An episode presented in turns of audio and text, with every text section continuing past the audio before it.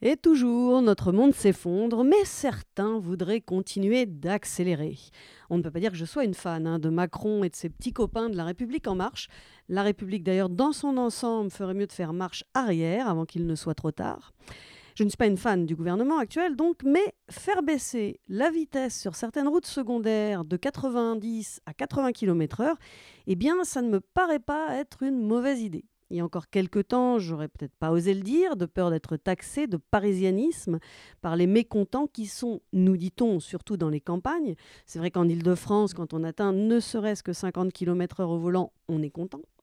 Mais figurez-vous, je n'habite plus Paris. Je vis avec bonheur à la campagne et je peux vous l'affirmer, il y a des campagnards et des campagnardes qui sont contents et contentes de cette mesure à double titre.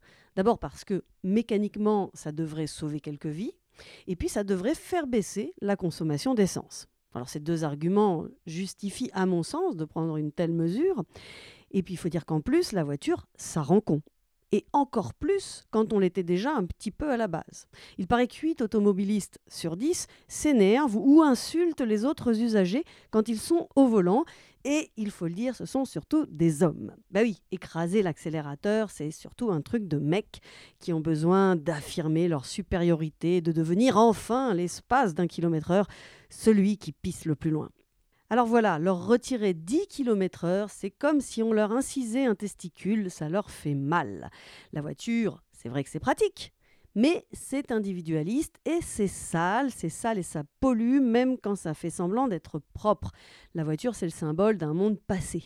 L'essor de la bagnole a tout de même rendu complètement con et flemmard des générations de bipèdes, dont certains croient encore que le pétrole tombe du ciel en abondance et qu'on peut continuer de rouler comme ça longtemps et vite. Eh bien non, voyez-vous, un jour il faudra s'en passer de la voiture et le plus tôt serait le mieux. Comme ça on commencerait à s'habituer à d'autres moyens de transport et surtout à d'autres modes de vie.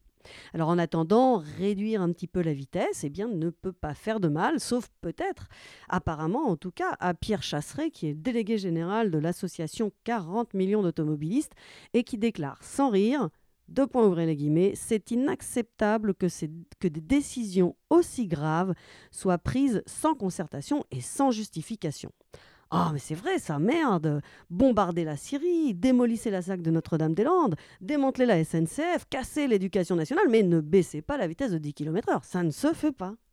Cela dit, j'ai tendance à penser que quand on s'appelle 40 millions d'automobilistes et qu'on n'a que 300 000 adhérents, on ferait mieux de se faire un tout petit peu plus petit au lieu de crier à la dictature autophobe. Et oui. En tout cas, le 1er juillet prochain, la limitation de vitesse sur à peu près 400 000 km d'axes secondaires sera réduite de 90 à 80 km/h.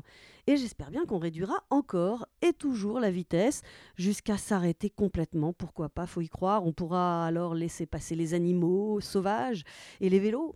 On pourra entendre les oiseaux voler s'ils n'ont pas disparu d'ici là. Et on pourra prendre à nouveau le temps de voir la campagne et d'apprécier l'odeur des champs. Réduire la vitesse, c'est une urgence et pas qu'au volant. Dans quelques années, bientôt, très bientôt, quand on aura épuisé les réserves de pétrole, eh ben, ça nous fera une belle jambe, ce débat sur les 90 ou 80 km/h.